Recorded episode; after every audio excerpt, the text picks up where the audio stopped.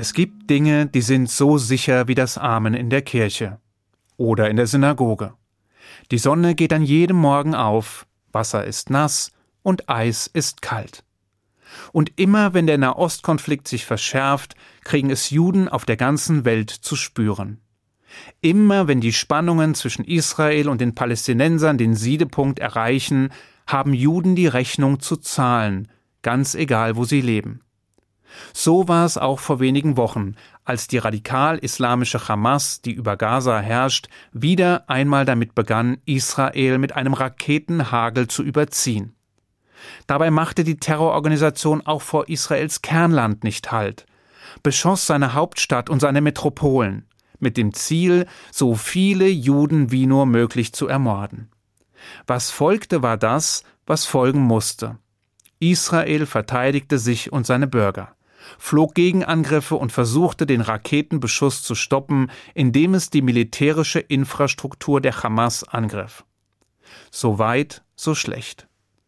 Das Schockierende war allerdings nicht nur die Tatsache, dass die Hamas gezielt Israels Zentren und Metropolen angriff und inzwischen über ein erhebliches Waffenarsenal verfügt, um ihre mörderischen Absichten in die Tat umzusetzen, das Schockierende war außerdem die Reaktion, die sich fortan überall auf der Welt beobachten ließ, nämlich Angriffe auf jüdische Menschen und auf jüdische Einrichtungen. Hassparolen, öffentliche Fahnenverbrennungen, Sachbeschädigungen und gewalttätige Übergriffe. Meist unter dem Deckmantel von Pro-Palästina-Demonstrationen oder Friedenskundgebungen sei es in Los Angeles, wo Menschen mit Palästinenserflaggen Tod den Juden skandierten und sich vor Restaurants versammelten, in denen sie Juden vermuteten. Oder sei es in London, wo ein Autokorso mit palästinensischen Flaggen gebildet wurde, der an einer Synagoge vorbeifuhr, während per Megafon Hassparolen gerufen wurden. Etwa die Töchter der Juden zu vergewaltigen.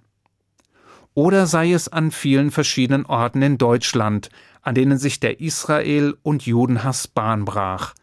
So etwa in Gelsenkirchen, wo ein Mob von 180 Menschen vor der Synagoge Scheiß Juden skandierte, während Mitglieder im Gebäudeinneren ausharrten. Oder in Heusenstamm, wo der jüdische Friedhof geschändet wurde, oder an zahllosen anderen Orten, wo vorwiegend arabisch und türkischstämmige Muslime ihrem Hass freien Lauf ließen. Es ist ein beschämendes und beängstigendes Schauspiel, das sich in unterschiedlicher Intensität ein ums andere Mal wiederholt. Aggressive und gewaltbereite Antisemiten werden durch Ereignisse in 4000 Kilometern Entfernung so sehr in Erregung versetzt, dass wir Juden als Blitzableiter missbraucht werden. Wir werden beschimpft, bedroht und angegriffen. Und das im Jahr 2021. Hier und da versuchen die Apologeten zu beschwichtigen und behaupten, dass es hier vor allem um die Wut auf Israel ginge und um Mitleid mit den Palästinensern. Doch die Rechnung geht inzwischen nicht mehr auf. Denn zu offen wird nicht nur der Hass auf Israel, sondern eben auch auf Juden als solche gezeigt. Ganz egal, wo sie leben, ganz egal, woher sie kommen und ganz egal, wo sie stehen. Zwischentöne werden dabei überhört. Und feinsinnige Differenzierungen haben dabei keinen Platz. Israel ist gleich Juden und Juden sind gleich Israel. Dass 20 Prozent der israelischen Bevölkerung Muslime, Christen und andere sind, interessiert keinen. Und dass ein Jude nicht automatisch ein Israeli ist, interessiert ebenso wenig und dass es sowohl Juden gibt, die so nah an Israels Seite stehen, dass kein Blatt mehr dazwischen passt, als auch solche, die nicht genug Abstand zwischen sich und den Judenstaat bringen können, interessiert erst recht nicht. Es gilt die einfache Gleichung, wonach Juden und Israel eins sind und damit auch ein gemeinsames Feindbild abgeben. Nichts Neues also unter der Sonne stattdessen Antisemitismus in Reinkultur. Das haben natürlich auch eine Reihe von Politikern begriffen und auf unterschiedliche Weise reagiert. Manche, indem sie die widerlichen antisemitischen Ausbrüche klar verurteilt haben. Und manche, indem sie versuchten, politisches Kapital aus den Vorfällen zu schlagen, etwa indem sie Schuldige ausdeuteten. Zielsicher wurden dabei schnell die Flüchtlinge ins Visier genommen, die Deutschland im Zuge der Flüchtlingskrise seit 2015 aufgenommen hat. Und schnell war von importiertem Antisemitismus die Rede. Doch der Wahrheit die Ehre. Israel und Judenhass auf deutschen Straßen erleben wir nicht zum ersten Mal. Es ist kein Novum, das die Flüchtlinge allein möglich gemacht hätten, ganz im Gegenteil. Schon während des Gaza-Konflikts im Jahr 2014 kam es deutschlandweit zu sogenannten Friedensdemonstrationen, die meist dazu dienten, Hass auf Israel und Juden zu verbreiten. Zu diesem Zeitpunkt waren allerdings nur wenige syrische und oder muslimische Flüchtlinge im Land. Mit anderen Worten, es liegt nahe, dass bei den jüngsten judenfeindlichen Eskalationen auch arabische Flüchtlinge eine Rolle gespielt haben. Allerdings stellten sie weder die Mehrheit noch waren sie die Taktgeber. Sicher, schon seit Beginn der Flüchtlingskrise haben jüdische Vertreter immer und immer wieder ihr Unbehagen über die Tatsache geäußert, dass viele Menschen hierher kommen, die den Judenhass mit der Muttermilch aufgesogen haben, die mit dem Feindbild Israel groß geworden sind und die deshalb auch leicht zur Manövriermasse werden könnten, wenn es mal wieder darum gehen sollte, gegen Israel zu mobilisieren.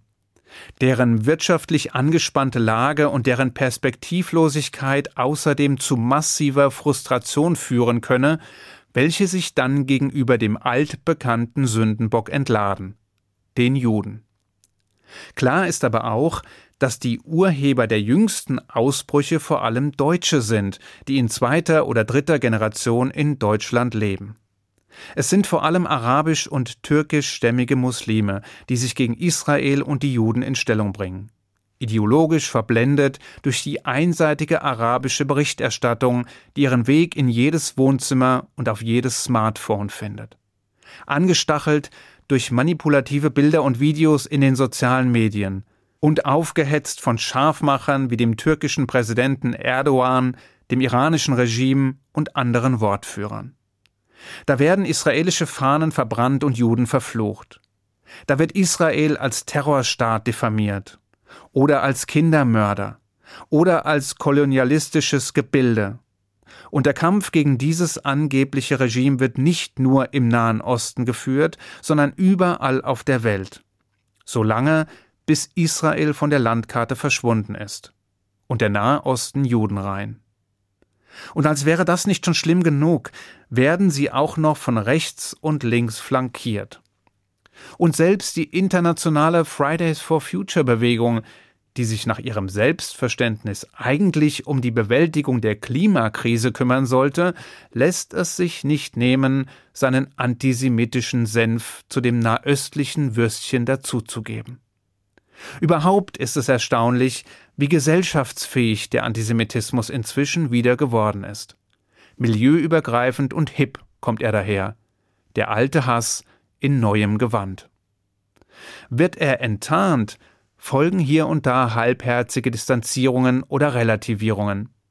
Man meine ja eigentlich gar nicht die Juden, sondern nur Israel. Oder man wolle ja nur eine politische Meinung äußern. Das müsse doch erlaubt sein. Und natürlich sei man keineswegs antisemitisch, höchstens anti-israelisch. Wer es glaubt, wird selig. Weshalb ziehen die politischen Feingeister dann nicht vor die israelische Botschaft, sondern vor Synagogen? Wieso nutzen sie uralte und pauschale antisemitische Stereotype, wenn sie Israel als Kindermörder beschmieren? Wieso schänden sie jüdische Friedhöfe? Wieso beschimpfen sie Juden und fantasieren von der Tötung oder der Vergewaltigung jüdischer Frauen und Kinder? Was bleibt, ist die deprimierende Erkenntnis, dass der Antisemitismus nicht vergehen wird. Auch nicht im 21. Jahrhundert. Wenn wir ehrlich sind, wussten wir das auch schon vorher. Aber das macht es kaum besser. Ich wünsche Ihnen einen guten Schabbat. Shabbat Shalom.